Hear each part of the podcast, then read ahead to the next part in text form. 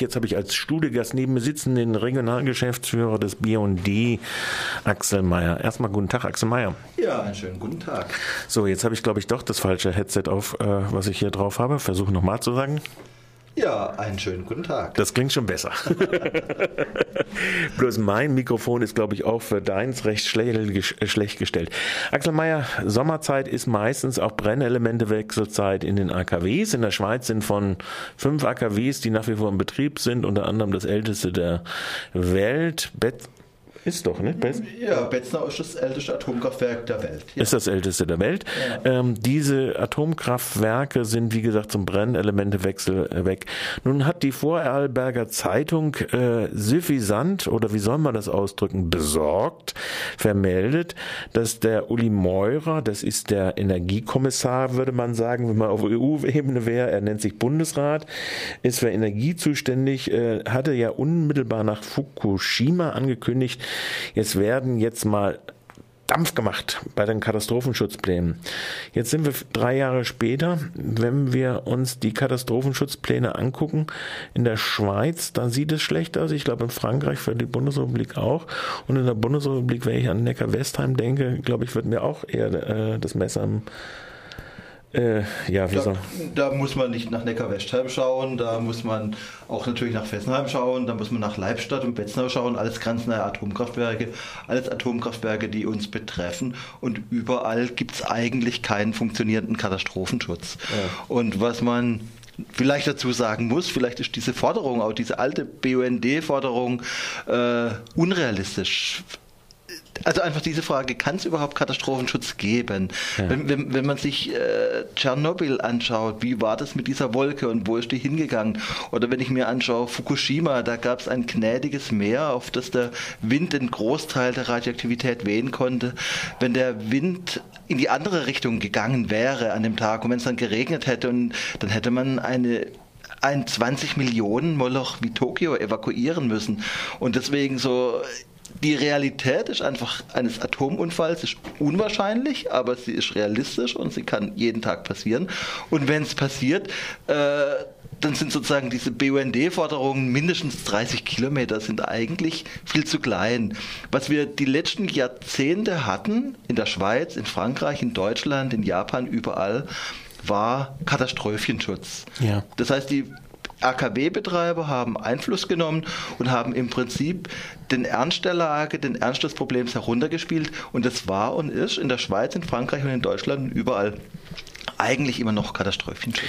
Wir haben jetzt, glaube ich, eine Ausdehnung des Katastrophenschutzes äh, auf südbanischer Seite durch die Regierungspräsidentin, ich glaube auf 15 Kilometer oder so. 20 Kilometer, 20 sogar. 20 Kilometer wird jetzt angedacht, aber ist noch nicht umgesetzt. Also ja, ja. da, da gibt es jetzt Überlegungen, da tut sich was. Die Umweltbewegung hat gedrängt, der BUND hat gedrängt. Wir haben 30 Kilometer gesagt, Zähne knirschend, 30 Kilometer. Ja. Jetzt soll es 20 Kilometer werden, aber man stelle sich das vor. Das betrifft Randbereiche Freiburgs, äh, Katastrophe in Fessenheim, äh, all, aus allen Autos, die eigentlich Stehzeuge sind, die, die stehen ja 95 Prozent der Zeit, werden Fahrzeuge, jeder setzt sich rein. Die einen wollen raus aus der Windrichtung, die anderen wollen in die Innenstadt, um ihre Kinder von der Schule, aus dem Kindergarten abzuholen.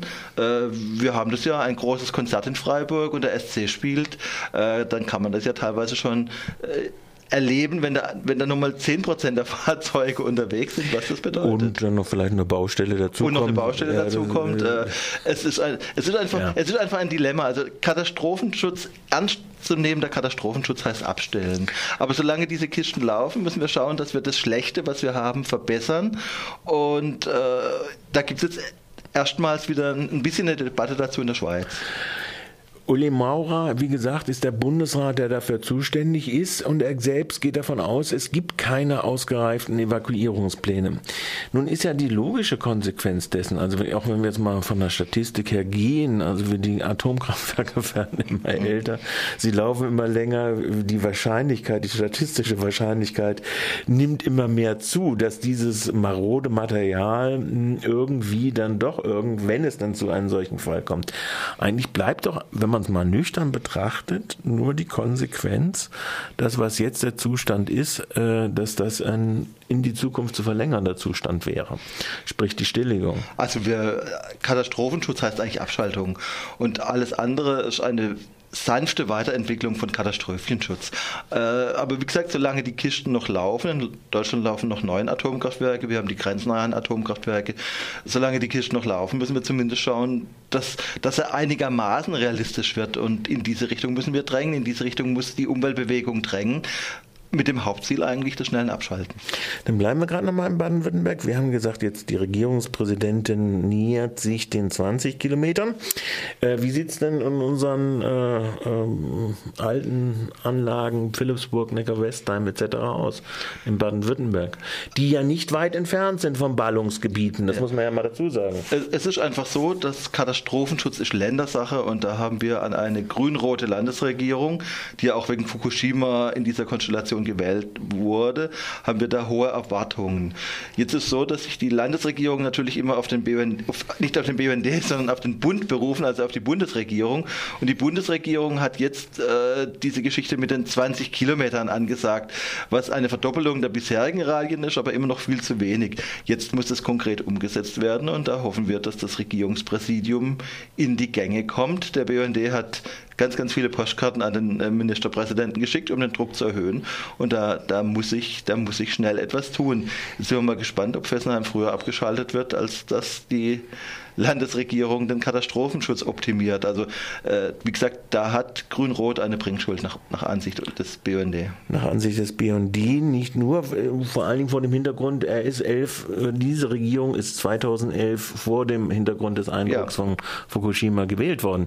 Und wenn man so ein bisschen guckt, ich meine, ich gucke dann immer wieder rein in die äh, Katastrophenmeldungen, es kommen ja, es ist ja praktisch, äh, vergeht ja eigentlich keine Woche, äh, sage ich jetzt mal, äh, wo nicht mal wieder eine Schraube gefehlt hat oder äh, äh, die, sie sind zwar immer alle notiert auf der Skala 0, äh, sicherheitstechnisch nicht relevant, aber wenn man so das durchguckt, da ist so praktisch ja irgendwann immer mal der gesamte Reaktor irgendwo durch, mal an den äh, Wasserzuführungen, mal es, es, gibt, es gibt ständig Probleme, insbesondere an alten Atomkraftwerken, wobei aber auch neuere Atomkraftwerke nicht vor irgendwelchen Katastrophen gefeit sind. Das Problem war ja in der Vergangenheit immer so, dass es irgendwo einen Unfall gegeben hat und dann haben sich die Befürworter und die Gegner der Atomkraft an den Kopf geschlagen vorgeschlagen haben, vorher gesagt, dass wir da nicht draufgekommen sind. Das Problem sind nicht die alten Katastrophen oder Ereignisabläufe, sondern immer Dinge, an die eigentlich im Vorfeld kein Schwein gedacht hat. Also irgendwie Dinge, mit, mit, mit, mit, mit denen keiner rechnet. Und, und, Bezieh und beziehungsweise gesagt hat, es ist so unwahrscheinlich, dass wir damit nicht rechnen ja, müssen. Ja. Man muss ja dazu sagen, ich meine, auch ein Treffer oder